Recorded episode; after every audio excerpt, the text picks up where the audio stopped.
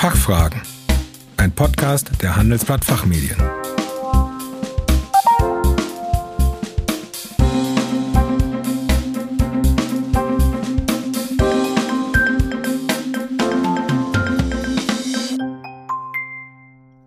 Herzlich willkommen bei den Fachfragen.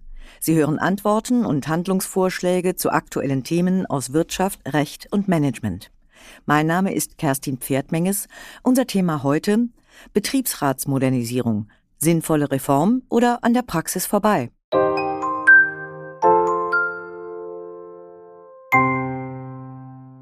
Am Freitag, dem 21. Mai 2021, hat das sogenannte Betriebsräte-Modernisierungsgesetz den Bundestag passiert. Es kann also bald in Kraft treten. Einer der Kernpunkte ist die geplante Neuregelung für Sitzungen des Betriebsrats per Video- und Telefonkonferenz. Außerdem sollen die Rechte des Betriebsrats bei der Weiterbildung, dem Einsatz von künstlicher Intelligenz und bei mobiler Arbeit gestärkt werden. Dazu möchte ich Dr. Julius Arden einige Fragen stellen, der uns heute bei den Fachfragen besucht. Er ist als Rechtsanwalt bei Jones Day in Düsseldorf tätig und wird uns einen Überblick zu den Neuregelungen und eine erste Einschätzung dazu geben. Guten Tag, Herr Dr. Arden. Schön, dass wir Sie noch einmal hier begrüßen können. Schönen guten Morgen, Frau Ferdmenges. Vielen Dank für die Einladung. Herr Dr. Arden, das Gesetz, um das es heute geht, heißt ja Betriebsräte-Modernisierungsgesetz. Hieß das nicht mal anders? In der Tat, dieses Gesetz wurde zunächst als Betriebsräte-Stärkungsgesetz bezeichnet, beziehungsweise äh, vom Bundesarbeitsministerium erarbeitet. Allerdings ist das Gesetz in der damaligen Fassung vom Kabinett nie behandelt worden. Nunmehr ist es sozusagen unter neuer Flagge als Betriebsräte-Stärkungsgesetz äh, eingebracht worden und nunmehr am äh, vergangenen Freitag vom äh, Bundestag beschlossen worden. Und was wurde geändert? Welche wesentlichen Neuregelungen findet man in dem Gesetz? Das äh, Gesetz befasst sich zum einen mit äh, einem ja mit einem vereinfachten Wahlverfahren beziehungsweise dieses vereinfachte Wahlverfahren das das gibt es schon länger. Nunmehr ist es allerdings auch für Betriebe mit bis zu 100 Arbeitnehmern anstelle von früher 50 Arbeitnehmern äh, zulässig. Zudem können die Betriebsparteien vereinbaren dass in ihrem äh, Betrieb auch äh, bei Arbeitnehmerzahlen von bis zu 200 dieses äh, vereinfachte Wahlverfahren zur Anwendung kommt.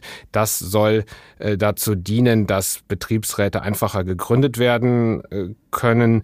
Jedoch muss man bedenken, dass dieses vereinfachte Verfahren insbesondere dadurch sich dadurch auszeichnet, dass es kürzere Fristen beinhaltet. Ähm, daneben äh, wird in diesem Gesetz auch das Thema äh, erweiterter Kündigungsschutz für die Gründung von Betriebsräten behandelt. Zum einen gibt es nun erstmalig sogenannte äh, Vorfeldinitiatoren, also Personen, die sich, äh, also die einen Betriebsrat gründen wollen. Diese genießen äh, besonderen Kündigungsschutz Zudem ist es so, dass nunmehr sechs Arbeitnehmer oder Arbeitnehmerinnen, die zu einer Betriebsratswahl einladen, besonderen Kündigungsschutz genießen. Daneben ist das Thema digitale Betriebsratsarbeit äh, Teil des Gesetzes. Äh, Video- und Telefonkonferenzen sollen oder sind zulässig. Allerdings muss man hier beachten, dass Präsenzveranstaltungen bzw. Präsenzsitzungen nach äh, wie vor der Regelfall sein sollen.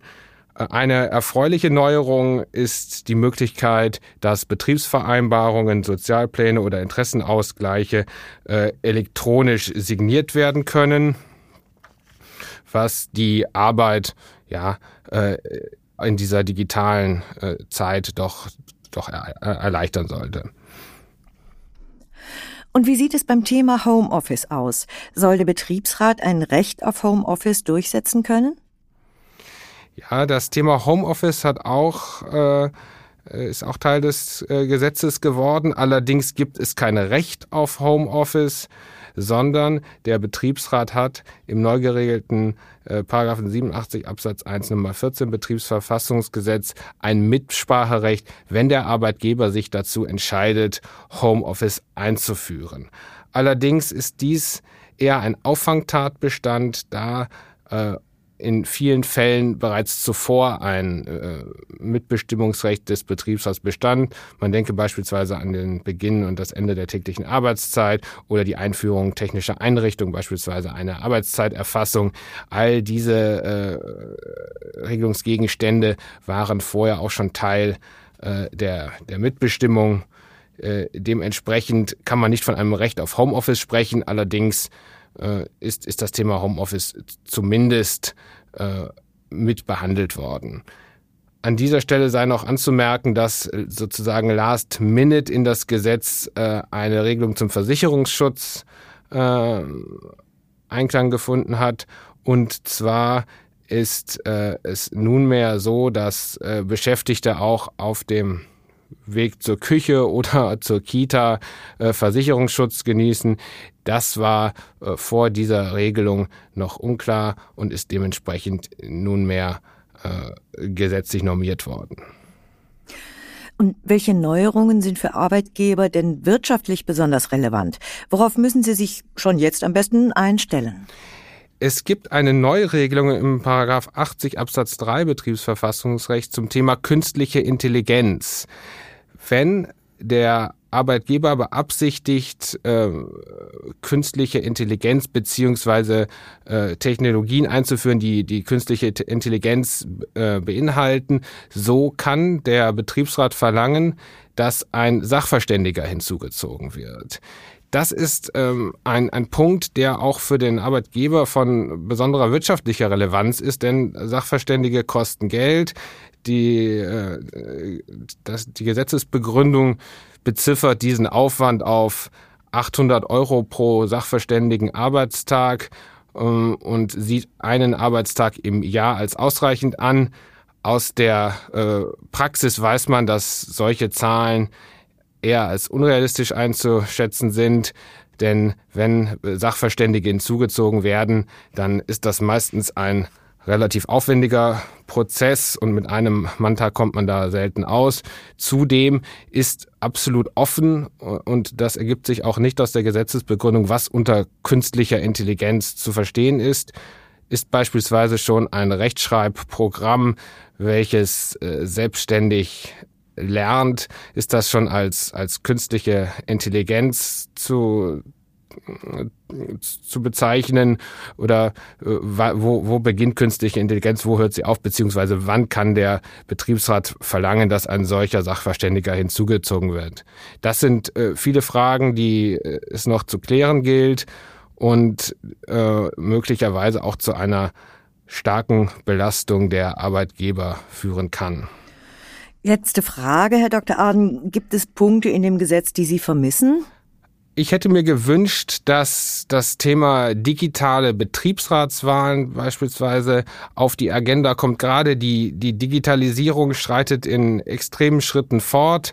Und wenn man sich jetzt die Gesetzeshistorie äh, anschaut, des Betriebsverfassungsgesetzes 1972, äh, gab es eine äh, Reform. Dann Anfang der 2001er Jahre gab es eine äh, Novellierung. Nun haben wir das Jahr 2021, das heißt, wir reden hier von, von Schritten von 10, 20 bis 30 Jahren und äh, dementsprechend wird dieses Gesetz auch erstmal Bestand haben und da hätte man beispielsweise digitale Betriebsratswahlen mit aufnehmen können. Man hätte auch den Vorrang der Präsenzsetzung möglicherweise herauslassen können aus dem Gesetz und Videokonferenzen und Präsenzsetzungen äh, gleichberechtigt nebeneinander äh, zu stellen, um wirklich den, den Schritt in, in die Digitalisierung oder in die digitale Gesellschaft mit voranzutreiben und äh, und die, die Betrie den Betriebsräten dort ein Rüstzeug zu geben, was auch über Jahre Bestand haben wird.